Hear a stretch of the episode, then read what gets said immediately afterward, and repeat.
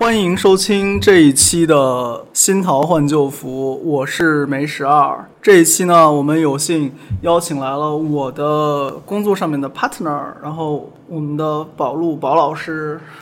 各位好，我叫张宝路，是一名风水师。好吧，我们两个都是风水师啊。宝老师其实除了是像我跟我一样是风水师之外，宝老师还是道士有对道士有全真的直碟，羽山的直碟，有正一的直碟。宝老师呢，还是著名风水大师刘某人的传人。你也是？我也是，我也是，我也是。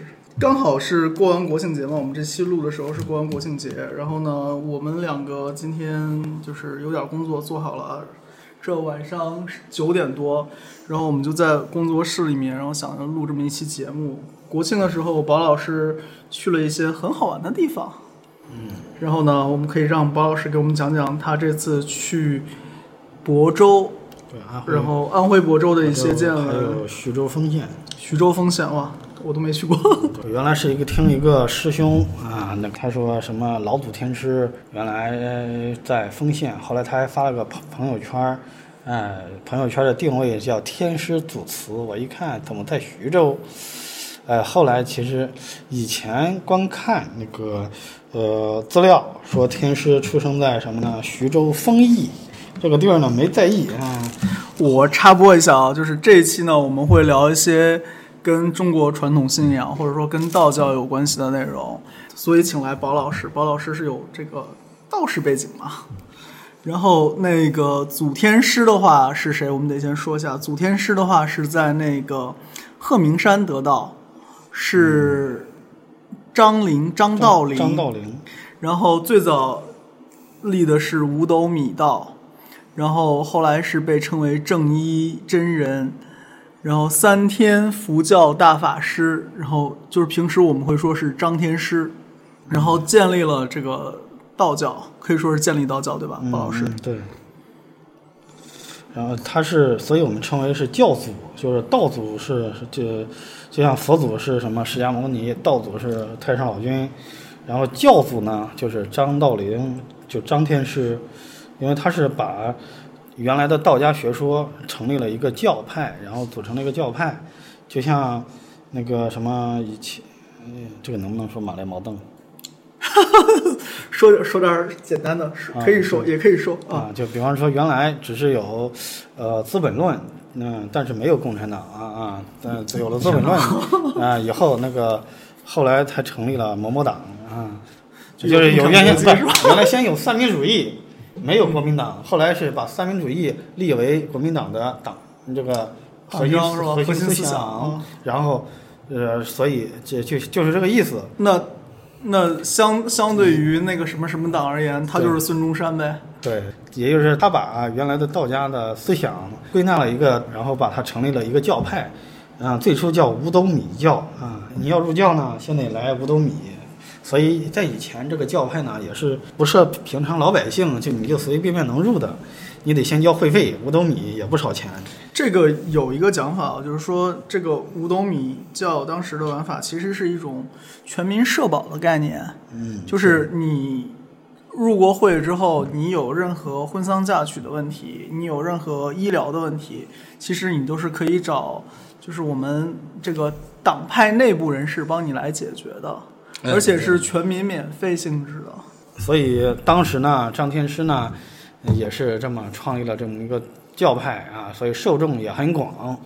然后呢，他自己修为呢也特别高，呃，就是一开始呢，他出生在丰县，后来呢，听说四川啊闹闹鬼，啊，就然后呢就去那里去捉鬼，降妖除魔，然后把八大鬼王都给制服了。然后又又把当地的各种啊巫啊巫傩呀、什么鬼啊、什么妖啊，反正搞各种乱七八糟玩意儿，全部都给收服了。然后设立了二十四制啊，然后呢就是说，呃，他呢就是老大，就是作为老天师的存在。所以呢，就是在中国开始的时候，尤其是在汉朝末期的时候，啊、汉朝末期的时候，道教或者是吴侬米教开开始，啊、就是说成为一个多啊啊，就是多多教派、多组织融合的一个综合的教派，直到他的孙子啊张鲁，我不知道各位听说没有，张鲁就是西川张鲁不是西川张鲁，啊，就是那个张鲁，就是张鲁，就是曹操后来是给他哎封官职了嘛。哎，对对对对，嗯，就是他的侄子不是张绣嘛，啊、对吧？嗯、就是这这个这个故事就有点污了，往张绣的故事讲就有点污了。哎，不是，就是张绣最后反了，他本来是归顺曹操，后来曹操，呃，对对，反正他后来又反了曹操，然后把他的儿子曹昂和典韦全部干死了嘛，就那个张绣。就他张绣反曹操，好像是因为曹操看上他婶儿了，哎对对对，看他婶儿，跟张鲁有关系吗？就是张鲁的，老婆，对，好的吧？那个 我们 我我们对对对，这个《三国演义》归《三国演义》，我们回来接着讲接。着讲，对，就是所以呢，所以就是有张天师、张道陵，然后他儿子是张衡，然后张衡的儿子是张张鲁，对，这就是就是三代最早三代天师。最早的三代天师，然后呃，现在传到多少代？现在就是在民国的时候传到了六十三代，好的，我听懂了。这个地方观众们有没有听懂？对知道。，这民国的时候传到了六十三代天师，然后跟着老蒋，六十三代天师叫张恩溥，张恩溥呢跟着老蒋去了台湾，然后再传台湾传的道，大陆呢这个道教呢是由现任的天师府主持啊，那个呃 叫张金涛啊，会恢复啊做了很多恢复工作。啊，就是说，如果没有张金涛，我们也看不到现在的天师府，啊，也没道教的文化，包括天师天师文化，也不会做得这么好。所以呢，我们就是大陆上这这里呢，就是说张金涛还是做了比就较，我们正经道教没断掉，跟他有很大关系，算是。他是做了很大的贡献，对吧？他的呃功不可没啊。那回头反过来说，我听说一个人，嗯就是邱老爷子，对，这个绕不开。对，然后呢，天师府这里呢有一个名秀啊，他叫邱玉松。秀是星宿的秀，对吧？对，啊，他他现在九十来岁了啊，九十来岁了，是叫邱玉松，邱老爷子。邱老爷子呢，他是原来是跟随张恩溥啊，他是呃早年间跟张仁甫就六十三代天师有过修行啊，然后呢那时候他才十几是。天师小小书童。哎，对，差不多啊。那个时候呢，天师教给他啊符天师符法，六十三代天师张仁甫教给他了很多符法，所以呢，那个时候他又年轻啊，记性又好，然后呢，就是说也没别学别的，就学符学的特别特别好。所以呢，现在我们看到天师符大多传承于这个系统，它的根源在大陆上的根源，嗯，基本是传承于邱玉邱老爷子啊，对，所以呢。包括 他对那个天师符的恢复工作呀，它的传承啊，就是说起到了根本性的啊不可不可磨灭的作用。就咱们现在能看到的天师符，百分之九十九以上的传承根源都来自于邱老爷子。那我们等于是从天师往下数，嗯数到眼前了。那我们再从天师往上数，数到那个天师老家这件事儿，好吧？就是然后呢，我这个正好呢，我假期的时候呢，我我我就去拜访了一下那个祖天师的老家，这个地儿呢，在丰县的费楼村儿啊，这个费是费用的费，楼是那个 楼房的楼，费楼村儿。这个地儿呢，就是比民风呢比较淳朴，就是我们嗯就是呃。梅老师啊，梅十二啊，梅老师他看也能看到朋友我的朋友圈里啊，这比较都是就是农村大院的就就是没有开发是吧？对没有开发。其实你呃，呃这个其实我插个嘴啊，就是我们说到张天师往前数，你看天师府现在是在龙虎山嘛，对吧？对但其实天师老家是在是嗯在徐州丰县徐州丰县。对。然后那天师祖上其实是有名人的，就像嗯，天师府绘画是刘侯后人嘛，对吧？对对对，那刘侯是谁呢？刘侯其实是刘侯张良。张良，对就说到建汉朝的这个嗯大思想家、大军事家张良，嗯，他们是算是那个颍川颍川派的。哎，对对对，然后就是汉朝一说一帮颍川的这个门阀，嗯，对，就家里是知识分子。当然，他这个其实就是汉朝时候再往前，就是秦朝往前的知识分子。你想吧，张良当年是要去找人拿大石头砸秦始皇的车的。嗯，对，所以呢，就是说，啊、你张良也，人家也是一个传奇人物，早年间跟黄石公学过法的，学过奇门遁甲，学过就张良在桥下面帮老头儿捡鞋去，对就是第一回跟老头儿约好，老头儿说你来晚了，然后他又提早点儿来，然后发现老头儿又是先在那儿，老头儿又说他你来晚了，他索性就第第前一天不走了，不走了，然后就不至于来晚。对，然后他是在这个是叫什么？三点水一个金，嗯、临沂临沂沂水啊，那就是在沂水，然后碰见的那个谁，碰见的那个黄石黄石公，对，黄石黄石公的师傅呢，你知道是谁吗？不知道，黄石啊，这个有两个传说，那其实都对。一个是黄石公的师傅是赤松子，另外说也说呢，黄石公的师傅是九天玄女，啊、要不然呢，怎么会那个？说到术数嘛，所有的根儿都会追存到九天玄女，包括你像皇帝，对。这也是从九九九天玄女那儿学来的艺。然后嗯。赤松子这应该就是典型的道家人物嘛，你听这名字，一一是什么什么子，对。基本上要么先秦人，要么是道家人。是，所以那个呃，就也就是张良的家庭背景，其实也是不是那个张天师的家庭背景也是非常啊、好的，就是他有一个非常强、非常优秀的家庭背景，祖上张良就已经是呃传奇式的人物了，而且呃又是汉初三杰嘛，就听上去就是他们家，他祖上就是教，他祖上就是教授，然后就是研究这个的，所以他后来还是研究这个对的。，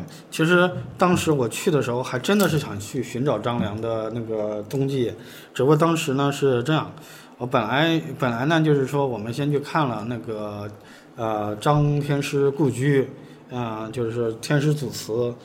然后去拜了一拜，然后呢，我们跟当地了解了一下啊，原来张天师是出生在这儿，然后呢，而且呢，在当地呢还采药炼药啊，当地留留下了一个药盒子，就是，呃，采药的药盒子就是那个盒子，就就是我们说的小盒子，小盒子那个盒子，哦药盒子。说是哦药盒子呢，其实是一大片池塘洼地，我们可以因为这前面下雨，所以它就是药池是吧？哎，对，它是传说曾天师在这采药，把这个药都采的，呃，就种药采药，种药采药，这样的话，这就慢慢的就低了这个地。了解了。我之前去那个哪儿十大洞天的时候，嗯，那边是葛玄有一个采药池，对然后也是也是一个洼地，洼地而且那边也是有比较好的泉水，就是烧炼丹药吧。对，当时张天师就在这里做药啊，然后呢，嗯、你要说有没有人供奉他呢？就是说有，香火非常好。原来在十来年前还有开发商想要盖一个张天师纪念馆儿。哦，然后我们去看了，现在就只留只保存了大门两个石狮子，上面爬满了藤草。然后呢，这个一看就是很多年的，就荒荒了。对。然后还有一个主大殿，就还剩一个那个水泥主大殿，然后呢非常高，大概有二三十米高的主殿，就是一个大殿。它是不是门门向有问题啊？怎么会这样？嗯、估计是跟当地的关系没处好。嗯，可能是因为这个地儿有点奇怪，它虽然是徐州的地，嗯，徐州丰县的地儿，但是呢，据说它这个所有权就是这很大的呃地，它是所有权归那个南通。南通来管是吧？对，就是呃有一个南通的老板把这块地包了，啊、然后呢，后来因为各种原因，反正没盖好，现在荒废了十年了，上面反正草挺深的，啊、我们嗯去看了这个，啊、这个只能说，哎，这个可惜了了。我我当时我还跟我朋友说呢，我说，呃，如果说呃真的是有机会，我们也愿意去盖啊。如果说这个呢，就是能把这个权属归归我们，嗯，这个这个不行啊！这现在国家有规定的庙只能是张天师原拆原纪念馆。原拆原原建哦，纪念馆不是庙盖个纪念馆，因为这个就纪念馆是好东西，像那个当年民国时候袁书山，嗯。当时上海滩有两个很牛的人，叫南辕北纬，对，就是袁书山和韦千里这都是国师级的算卦先生。嗯。然后袁书山就是在他家那边是给伏羲盖了个庙，嗯然后弄了个小学。嗯对，然后现在好像现在还在袁树山啊，是吧对，因为他后来捐给国家了，哦，就是在无锡是吧？我只知道在江苏，具体哪里我就不太清楚。镇江吧。镇江，嗯。后来呢，就是在这个纪念馆旁边呢，我们嗯、又去参拜了那个祖天师的那个爷爷的墓，他叫张刚啊，呃，然后呢，我们看了这个啊，嗯祖天师他的爷他的爷爷的墓啊，我们风水吧，是看到他的墓的风水吧？对对对 对，风水确实很不错。那个很奇怪，嗯你看很多这个树，就它两边种的树，它像一个包子一，它像一个包一样，就是它把这个，它都向这个坟墓长。你说人工种是种不出来的，因为人工你斜着种，它也是往上长，因为它有它有那个什么光合作用，你也没法把它趋光性对啊。但是它这个就很奇怪，它你看这个树龄已经肯定不是三年五年的树龄了，然后这些树啊长得笔直笔直的，然后斜斜的，就呃就是这个坟作为中心点，周围的树就相当于它的蒙古包一样，就是把它给包起来了，包起来了。哎，就是它还而且很规律，就这么圆包住啊，你这个你没办法去解释，我们觉得哎这个东西。就像那个包子上面的包子褶似的，是吧？哎对，你就这样把它包起来，你说这个呃你就没办法解释它，有着极大的磁场，有着极大的原力，然后把这个地方的环境改变了。对，你要说根儿上呢，我跟张天师还是有亲的，因为我是张良的后人，我是张良第六十八代后人。然后呢，就是说，呃，然后我我是有族谱的，然后我天师呢是他的六世孙嘛，那你这么排下来，不是比当代天师辈儿还大了？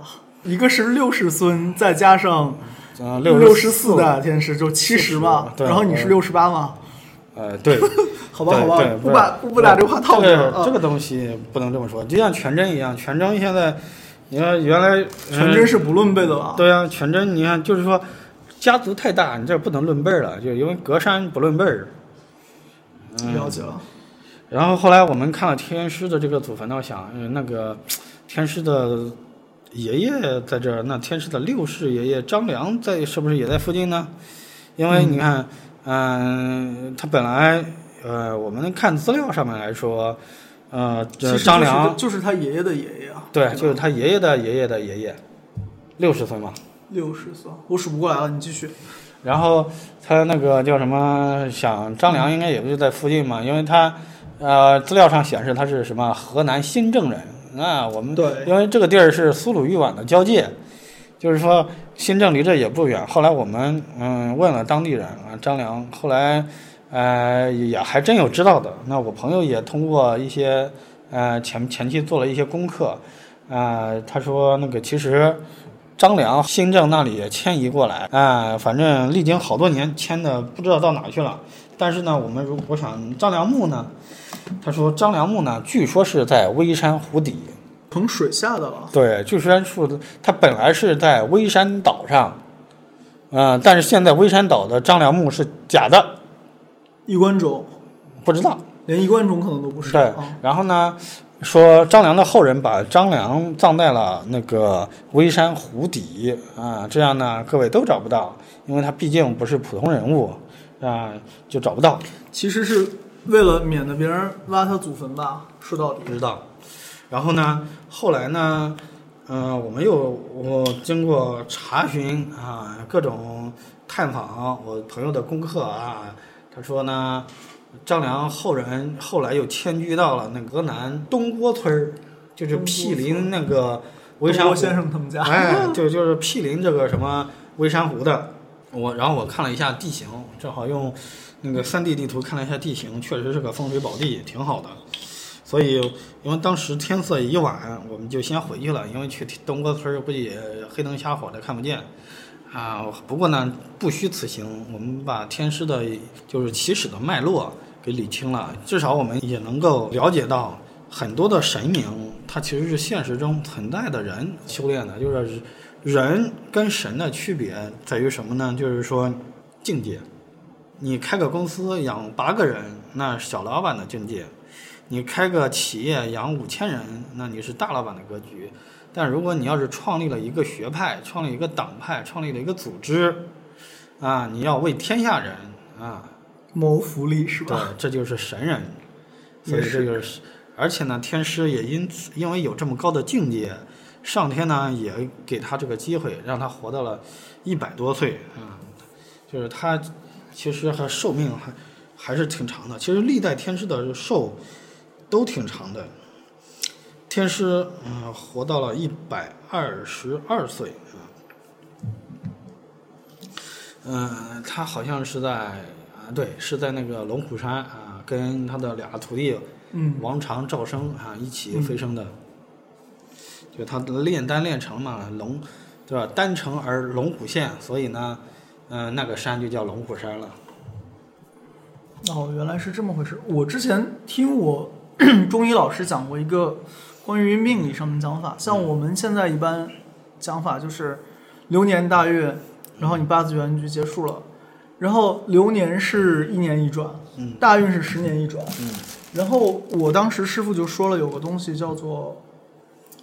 就是六十甲子啊，嗯。就是其实你一个人还有两个更大的刻度，就是你能走几个甲子嘛？就一般人，一般人一个半，对，然后呢，本事大大概是两个，嗯然后这个平时不拿出来说，原因是什么呢？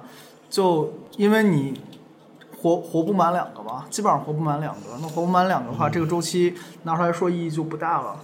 嗯，然后，所以真的是到一百二，绝对是人瑞了。是。其实，怎么是神神？你说什么是神仙呢？其实道家来说，你并不是一定要啊，嗖一下飞升到神天上是神仙，就是你每天那那个是那个是 那个。我我觉得飞到天上第一个反应先是那个飞行员。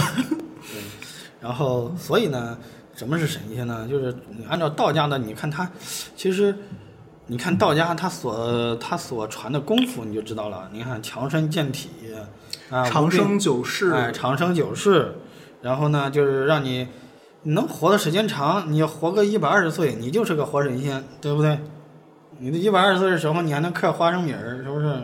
嗑瓜子儿。你你说的这个，我的感受是什么呢？就是有个话叫做“夏虫不足以语冰”，嗯就因为夏天的这些昆虫啊什么的都是活三季嘛，嗯，春夏秋结束，没有冬天。对。但当你你活的有冬天的时候，你跟他讲说冬天是很冷的，会下雪，然后那个虫子会说你瞎掰，对。下什么雪？没有雪。对，就是你，我就是很多，就是很多人，就是因为他的境界低，他不了解高境界人所说的话。就反而能活得久这事儿还是非常非常有意义的。像风水里面讲丁财贵寿，对，就你先要人口兴旺，嗯，然后这是丁，然后丁完了之后是财，然后你人口兴旺了，你才能把经济发展起来。对，经济发展起来之后嘛，那接接下来才会有所谓权力、富贵、价值这些东西，对，才会然后再再往上一步才是嗯，可以出人瑞了，可以长寿了。是，然后呃。这个这个地方我埋个梗啊，就是以后有机会的话，我们讲那个就是现代经济理论跟风水啊、玄学这些东西是怎么结合的。比如说周期性的东西，比如说像我刚才说的那个丁财贵寿跟人口发展跟经济发展的关系。那我这儿先挖坑，然后包老师继续。对，然后后面一天呢，我们就去了亳州，亳州是个人才，亳州是安徽安徽省的，然后是现在中药集散地，哎，对对对，是个药都，嗯，也是曹操的老家，也是华佗的老家，也是陈抟老祖的老家，也是太白金星的老家，还是那个出好多人啊。对，反正出了好多人啊。嗯，反正它是个非常非常出人才的地儿。所以呢，你是说，我就问你一个问题：《西游记》的很多神明，比方说尤其很出名的太白金星，嗯，它实际上存在不存在呢？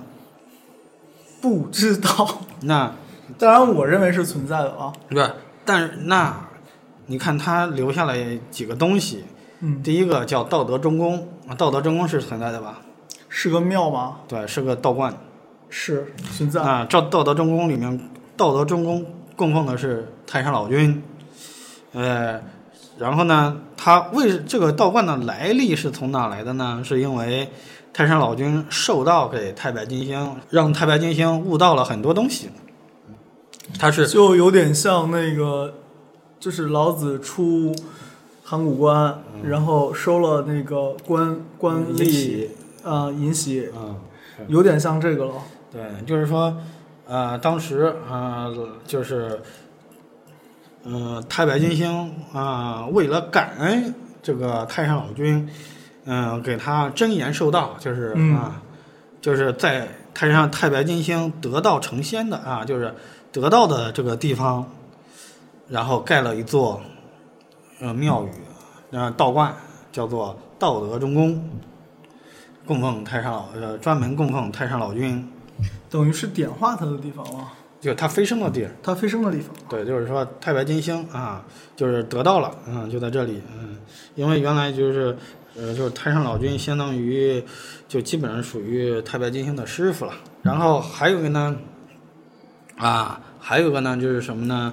叫有个叫文峰塔，文峰塔，对，文峰塔是什么地儿呢？是太白金星悟悟道的地方，一个是成道啊，得道的地方，一个是悟道的地方，在那里啊，嗯，就是说他能悟出很多道，呃，就是能够悟透啊，能够就是参透这些参透。啊，玄机，这这个听上去，现在平时我们说的多的就是观音菩萨成道得道，哎，然后出家。哎，对对对，然后，但是太白金星成道得道出家，现在提的人真的是少，真的是少，对，因为不是不存在，对，但是这个地方不存在你知道。为什么少吗？就是因为亳州那里没没推，就为什么呢？因为他们本身宗教气宗教的氛围就不高浓不浓，嗯，那不浓呢，就连华佗。这这这这华佗文化都推的少，你说更不要说就一个中药集散地，然后华佗故里，然后大家也不拜华佗，就是说说白了就是所谓干哪行不拜哪行祖师爷呗。对对，其实你看，我我们去了什么华祖庵，就华佗祖师的那个故居，嗯华祖庵，然后去了那个道德真宫，去了陈抟老祖，就是老祖庙，嗯，然后又就这些地儿都变成了景点儿，它只卖门票，不上香，也不不用拜，所以呢，嗯、我之前去了次南宁，南宁的那个城隍庙也是改造过的。然后呢，我听他们当地人讲的是说，其实有两个，旁边还有一个小小破房子，然后里面也供的是城隍，然后那个是给上香的。但是那个就是所谓庙宇建筑，嗯高广大堂，嗯，然后是完全不给上香。你想上香，你去问人家，人家还说你干什么？你是放火啊之类的，这种就很夸张了。呃，而且本来这些都是宗教场所，里边一个宗教人士都没有。嗯，道观里面没有道士，嗯对庙里面没和尚，就这对感觉是吧？对对对，就是他们没有一，这就完全的没有这个，就相当于你政府里没人办事儿。呃，这个比喻真的是，嗯，对，就是说，所以呢，亳州很多很多的这种啊传说故事啊、传统文化呀、这种文化、宗教文化呀，都推的不好。那我们反过来讲，算不算就是另外一个角度，就是所谓自己的文化在没落，或者说自己城市的文化在没落？对，要不然的话，你看，其实，呃，亳州这么，亳州真的是一个好地方。首先，首先呢，这个地儿是一个中药的集散地啊，中药大市场。这里面有两，有好好好呀，就是这里面有两个非常大的中药市场，一个是原来老亳亳州的老的中药材市场，另外一个叫康美的中药材大市场。嗯，这个这俩地儿都这都是嗯、中药的非常非常大的场所。我在我上大学大三的时候，我也我我还来实习过半个月呢，就是说我们学中药鉴定学的那个实习。就等于是一个，其实很有文化底蕴的地方，然后也很很以这件事情，很以中药这件事情中药我为城市的主要经济产业的。对，其实他我知道他是在推中药产业，嗯，但是产业的根基在于文化，经济的根基还是文化。他因为他把中药的，他就只那不能说啊，现在白芍这这赚钱，我们卖白芍；那个厚朴赚钱卖厚朴，呃，那就那白芍、厚朴是嗯背后的故事呢？你比方最著名的叫博白芍，博白芍，还有珀菊，嗯、这些都是亳州的本地的道地药材。那老百姓自己，亳州人自己都不知道我们这个本地有产啥药材都知道这里卖啥药，这些药哪些是本地的，嗯、本地哪个好，现在是啥药都卖，然后以至于本地的药都不不是不不是。种，还种吗？种是种，可能因为是道地药材肯定种，所以呢，现在就是说，只是说他当把这个都当成一个商品，他没有去发展文化，所以我觉得这么着，你说这种中药的跟种菜有什么区别？卖中药的跟卖菜有什么区别？对，啊，所以呢，他就 卖菜的也不供祖师爷。对，我觉得没有祖师爷就没有灵魂。是啊，就是你想，就是我们扯个远的，西部片里面最经典的是什么？牛仔，嗯然后再就是那个带着警徽的这个警长，嗯，然后枪一掏出来，银子弹象征着正义，对吧？？这其实是也是一种信仰的东西。然后那那他没有那个银子弹，他没有这套这套东西，文化层面的东西，那你就很难讲他正不正义了，对吧？对，然后我们现在其实很多民俗里面原本有的东西，包括信仰里面原本有的东西，就像你刚才说的亳州的这个药一样的，就就只剩下药了。对，就只剩下药了。现在就药王呃那个天一祖师就都不见了。对，你看华佗祖师，人家华佗祖师的华祖庵，啊、也不也不烧香，那也不让烧香重点是也不让烧香。对，呃，这个具体原因呢，咱也不知道，咱也不好评论。咱只是说，咱我们都是去参拜的。那个后来呢，我们还去了曹操家族墓，这个我们就你一说曹操家族墓，我想大家先想起来就是挖出来两个头骨，一个是曹操，一个是曹操小时候。对 啊，对，那正好呢，就是。呃因为他又不在一个地儿，所以他的墓还挺多的，家族里面的墓。这个呢，因为我们没办法去很多墓，因为现在只是一个墓的壳，我们没办法去考证这些东西。后来就去了一个叫老祖庙，叫陈团老祖。陈团老老祖，对陈团老祖呢，他是当年跟那个谁，跟那个赵匡胤下棋赢了，赢了之后就说那个华山赢给他了，然后华山相应的这些住着的农户啊什么的可以不纳赋税。他呃，并且呢，赵光义呢后来想请他出山是吧呃对，在华山的那个地儿叫什么叫毕赵崖，就毕是躲避的毕，赵是诏书的诏，崖是山崖的崖。你叫我我不去，对吧？对，他就躲在那里。后来后世把这个地儿啊、称为毕赵崖，就是他不去。嗯，但是啊，赵光义赵光义呢，就是宋宋那个宋太宗，嗯，宋太宗对，嗯，赵光义呢就，呃于是呢也没办法，那就封他个称号叫西夷先生。西夷大音希声那个西夷，对，大音希声。其实陈塘老祖呢，也是一个非常非常厉害的人物，啊、他的师傅呢，嗯、叫何昌一，听说过吗？没听说过。那换一个名字，麻衣道人，嗯，这个听说过，对吧？麻衣神像，听说过吧？听说过。哎，这，呃，哦，是麻衣道人传陈传，因为陈团的那个弟子倒是知道，因为那个谁是他弟子的弟子姓李吧，然后有李盖，李盖啊，对，然后自杀，李之一还是叫李之才？我记得是有一个叫李，呃，哦，李稍等啊李之才，，他的徒孙辈儿嘛是李之才，李之才后来是教的邵雍，哎，然后从邵雍再有后面我们像说的那个程朱理学，程就就程朱理学，邵雍关系不大，邵雍是梅花易数，嗯，然后程朱理学是中间是有周敦颐周家，然后还有那个程程程景和程颐程一程程颐和程颐，程颐，就反正程氏兄弟，然后两个程氏兄弟后来又传了很多人。对城门立雪的那个典故是出自程氏兄弟，但是当年是他他俩被那个邵雍看好，邵康节看好他俩，说你俩要么跟我学，嗯，然后结果他俩说 我们再想想啊，后来拜的是周敦颐，但是邵雍呢是一一生不出世嘛，就是大家。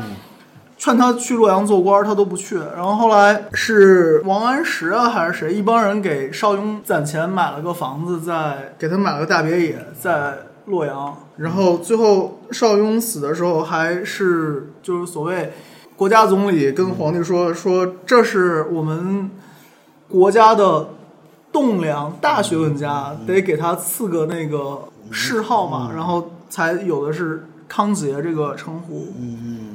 节嘛，就是气节啊。对，所以呢，邵雍呢，就算到辈分来说，也是陈唐陈唐老祖的是徒孙儿徒孙儿徒孙辈的。对，然后陈唐老祖呢，他的师傅叫麻衣道人，然后啊马一道人的师傅呢，麻衣道人师傅，汉钟离。行吧，反正我觉得道门基本上很多最后都能推到汉钟离这边。对啊，因为他是八仙的最早的是嗯八仙之一嘛。然后呢，你像是我们说，从我们就叔叔从汉中离出来的，汉钟离有个徒弟叫吕洞吕宾，吕洞宾，叫吕岩。吕岩、吕洞宾，然后从吕吕洞宾又出来了所谓的东派、西派、南派、北派，对。然后基本上后来，但凡算在全全真门下的，就都是从吕洞宾来吧。对，八仙全真派供的也非常多。然后陈塘老祖呢，就是说他为什么那么出名呢？因为他有两个特点，一个是他睡功，睡功，哎，他能睡，他号称就是一睡多少年的那个。对，一睡多少年啊？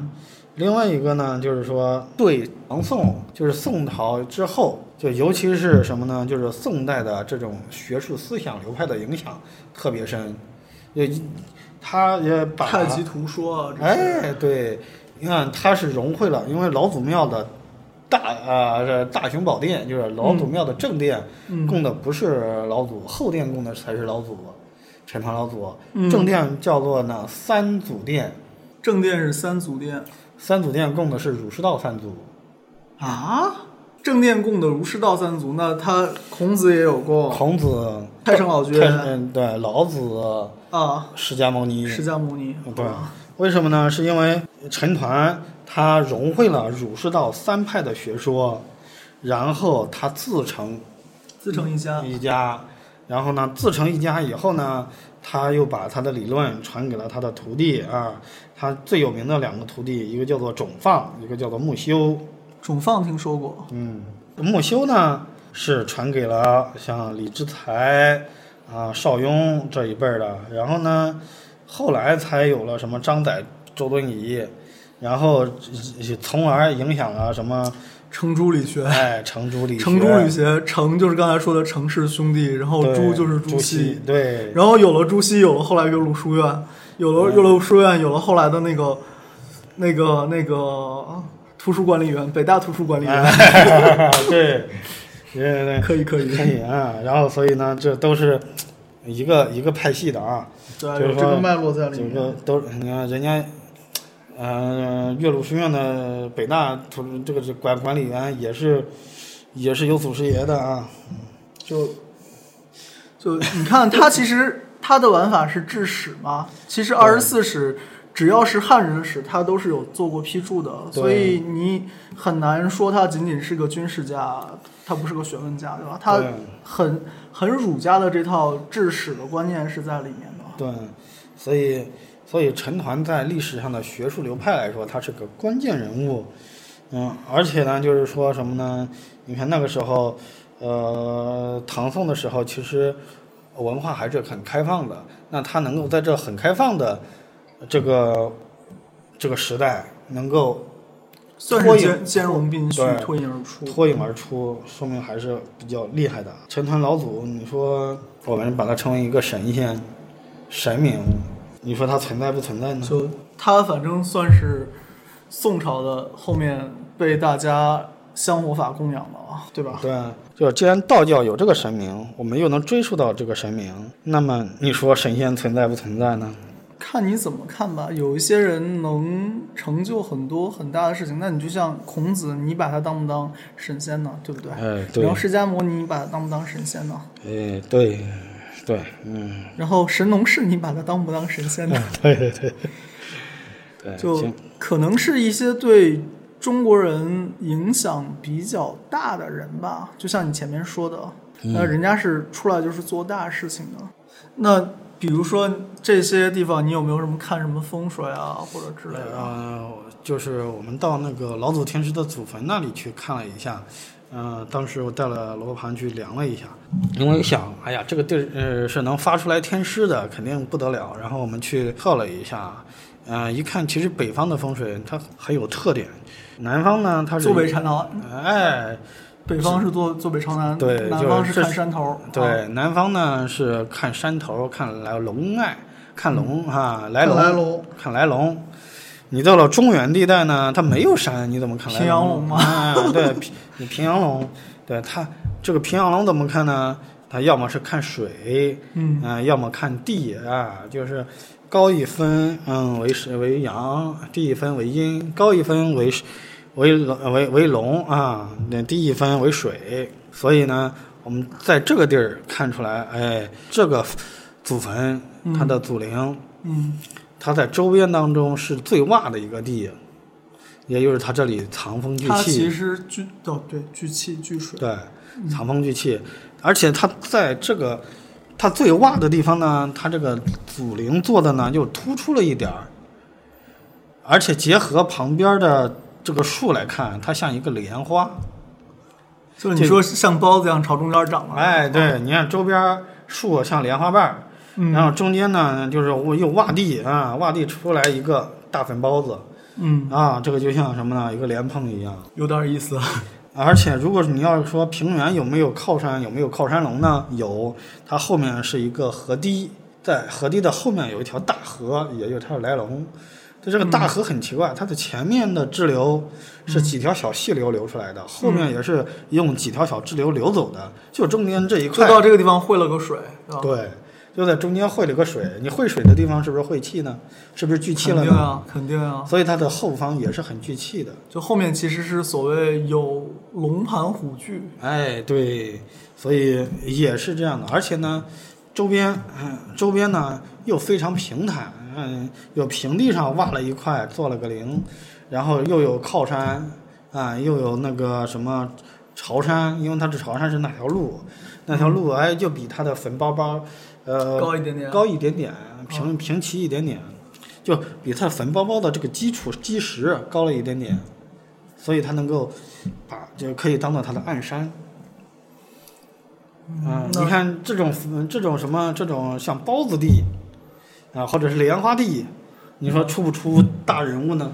还是要看朝向的吧，还是要看啊对朝向我量了一下，是子午正子午，我知道它是正子午正子午相，因为我一看就知道这个地儿是做正子午的地儿，为什么呢？因为真是偏了一度，因为可能是因为比方说我们带了手机或者周围有什么干扰，磁场。对，但是呢一看就是知道我们这个平原地带，他想做的是正子正午，正子正午应该蛮少的吧？一般做的话，对，就是说北方呢，它这个地儿呢就或者是中原地带呢，这个是不是涉及到什么秘法了？这个我们也没刨地看，我们也不知道，只能说，嗯，我我我嗯，就看了这个真这个坐像，我能了我能了解他的意图，他的意图是想做正子正午，如果他不想做，他想做尖山的话，他肯定是偏至少五度吧，对，因为我来回反复的量了，它就偏一度，那他为啥要刚好弄个正子正午呢？这个呢就取决于一个专业名词了，叫日月和硕，这是一个大局。哪四个字啊？日月啊日月，和是和好的和，嗯朔是朔月望月的朔，日月和硕，日月合璧了。这这啥啥啥效果？来给我们介绍一下。那我们那我们马后炮说一下，发了天师呀，对吧？就肯定是就是这个玩法是要出大人物的，对吧？对啊，你说它是巧合呢，也是还是个人刻意的呢？这说不清楚，只能说有意无意都是天意。那他做成了这个样子，他又在这个地儿又有这么神奇的现象，那么他肯定也是后代也是会出现不寻常的人。所以其实阴宅风水对后人影响还是蛮大的啊。对，很大。要不然呢，呃每个皇上都要给自己大兴土木的做皇陵，是吧？然后富贵人家都要找一个好地啊，请风水先生啊，都住在家里住了三年五年的，给自己找个好地。以前这种找地的话是要满满山满山去跑的啊。对啊，是要跑山的呀。你看我们前面去过江西，你这个地儿，那、很多地方我们后人因为有了前人的记录，我们看哦，原来是这个样子的。但是当时让你自己去看，那你是你你怎么能发现是原来是这个样子呢？所以我们风水上有个话叫什么呢？叫三年寻龙，十年点穴。就你寻龙啊，你知道这个什么龙什么来龙，你能打得对，但是你点这个穴也未必点得对。你你比方说我们去过那个，呃，一个谭氏的祖坟，他是出将军的，嗯他后世出了好多将军，嗯然后，呃，这个坟这个坟叫伍子官兵，伍子胥的那个伍子是吧？哎，对，叫伍子官兵。那你你这个你怎么能看出来是个五子官兵呢？那你要不解释，你看别人不解释，我们也不知道。那只有解释了，我们才是才知道哦，原来如此。那如果让我们点点在哪里呢？我们也不会点在这个地儿上，因为我们可所以呢，要十年的功夫，你看的足够多，你有足够的经验，你才能会点。寻龙点穴是一门很所以做做风水师还是不容易。对，所以为什么你要人家古代的有钱人要养着风水师？那，这个风水师每天不干啥事儿，就去跑跟你跑山看山去，而且而且呢，就是说我们去三辽的时候，嗯有一个有一户人家啊，他是什么呢？穴已经定好了，就那个地儿，嗯但是呢，他每天坐在板凳上就看日出日落，看风起云涌，就换不同的地儿看，看了三个月才把那个地儿定下来。为什么呢？就是说，可能你在这个莱龙的小山包上，在任何一个位置都可以点，但是哪个点儿更好呢？他要看，也就是他在那个山包包上都看了三个月，他用三个月的时间才把这个精确的穴点儿给它定下来。来给我们再讲一个呃关于风水的故事。对，有一个唐朝的将军叫孙粲，粲是怎么写的呢？就是语言的言，言字旁、啊放一个胜利的利。言字旁一个利，好啊奇怪的字。我一开始读着还叫孙立，啊，原来他叫孙灿，嗯灿烂的灿这个声音，孙灿。他的坟是当年杨公祖师，嗯就是杨君松，嗯那点的是让他的徒弟啊曾文山做的。嗯然后呢，为什么呢？就是说这个要单提这个地儿呢，这个地儿孙灿他之前有个老婆去世了，嗯他老婆的墓是杨公祖师做的，嗯做完以后说这个是发丁的，因为当时孙灿说：“哎呀，我一个丁都没有，老婆都死喽，这怎么还能怎怎么发发丁啊？那我那么大年纪喽，还怎么发丁啊？”是吧？因为当时杨公祖师也也快六十了，嗯然后呢，这个孙灿也五六十了，那我都这么大年纪了，还怎么发丁啊？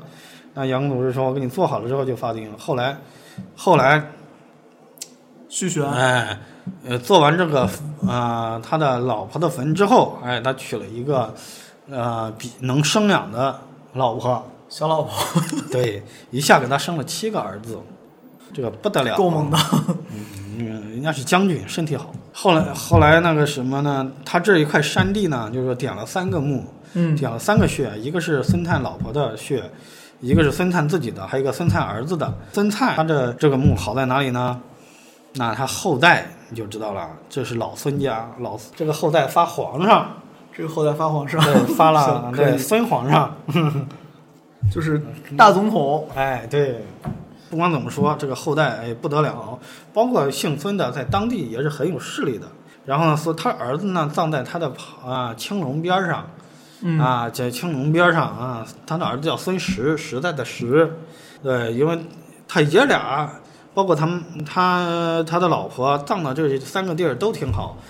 然后呢，这中间有个故事，就是说在当地呢，你像曾家也是大家，孙家也是大家，嗯，那曾家呢，就是说，呃，看了，哎，我这想压过他半头哎不是这个地儿好，那我能不能把我家的祖坟葬在这里呢？是不是后也发会不会有点晚啊？你听我讲，嗯，后来有个姓曾的，把他爸的坟盖在了孙石的上边，就离他大概十米的距离。就是如果你山坡一路爬，对先看见这个孙家坟，然后再看见这个曾家坟，对，这一条线儿，然后朝向也一样，什么都一样啊，我就照着你的这个做，就反正就高你一头呗。对，那我呢高你一头。然后这个有没有用呢？就是说没几年，那个曾家就出了一个县委书记，你说这个越位好不好？这个也蛮凶的，这就是你前面说的那个杨公看三个月，啊，就是选择了一个正的位置，不是正的位置，周围的位置也能发。龙气在这里聚集的很猛，你在旁边吸点儿啊，那个就我没在那个正泉眼上，但是我在那个泉水范围里了。嗯，对对对，也好。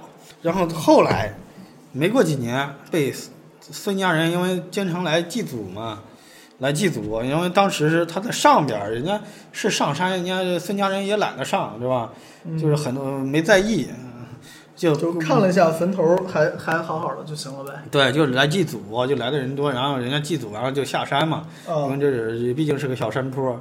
后来你你肯定有人会发现的，就发现山坡上面多起了个新坟。对，多起了个新坟，嗯，发现哎这是谁家的，然后后来就打官司，上面写着名字嘛，肯定知道是谁家的。对啊，就后来就打给他家打官司，那官司你不能以风水的这个东西来以理由来论，就我告诉他们家，在我们家坟上面盖了个坟，影响我们家风水了，对法院不批的，对啊，那法法院是不会批的，就是你没有这个正当理由。就。没有科学依据。对，后来你看孙家人也有势力，你怎么搞，你知道吗？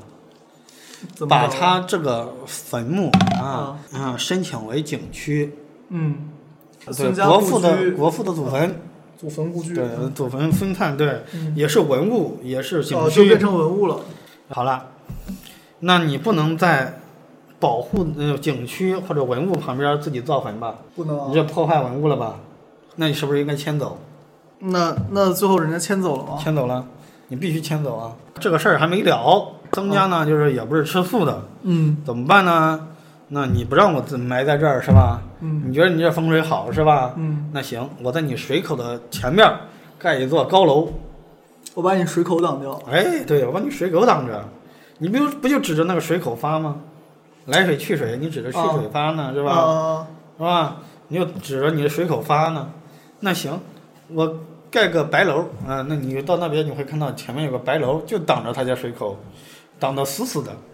就都不用盖成能用的，就盖个烂尾楼对，就就是烂尾楼，现在就是烂尾楼，就是只只要不拆我就挡着了。对，就是说人家人人家就在一直在那里放着，这这就是所谓的两家人家斗风水吧？对啊，就是那高段位的斗风水，就不是挂一个什么八卦镜在哎你家面前了。是啊，那你你告我，这这家也不能以风水的名义去告人家。对啊，我对啊，但原来人家他都告不赢的，那人家怎么告赢呢？呃，我给你看啊，他这个那然然后呢？他，我给你看啊，他他家坟这前面的白楼，你看这嗯，水口的白楼，行，一层几个窗？我看看啊，一二三四，三四五五层白楼，啊 五层小白楼。你看从这里就看不到水口了吧？是，后来呢？后来就不知道了，只是说这两家啊斗智斗勇的故事。斗下来，就是曾家也没落着个好的山坟，然后呢，嗯孙家呢也没落着个好的水口。对，那就两败俱伤呗。那就还是我们之前那个节目里面说过的那个话，就是斗风水也好，你打小人也好，你最后就是大家都花钱，然后效果是负的。对，那感谢宝老师今天给我们带来了这么好听的故事，然后不论是祖天师，还是亳州，还是那个曾家和孙家的故事，那感谢宝老师。不客气啊。对，那有有机会我们再继续讲别的啊。就挖点挖个坑，宝老师给大家挖个坑，后面讲点其他故事。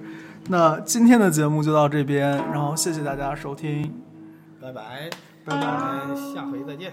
下回见。Thank you.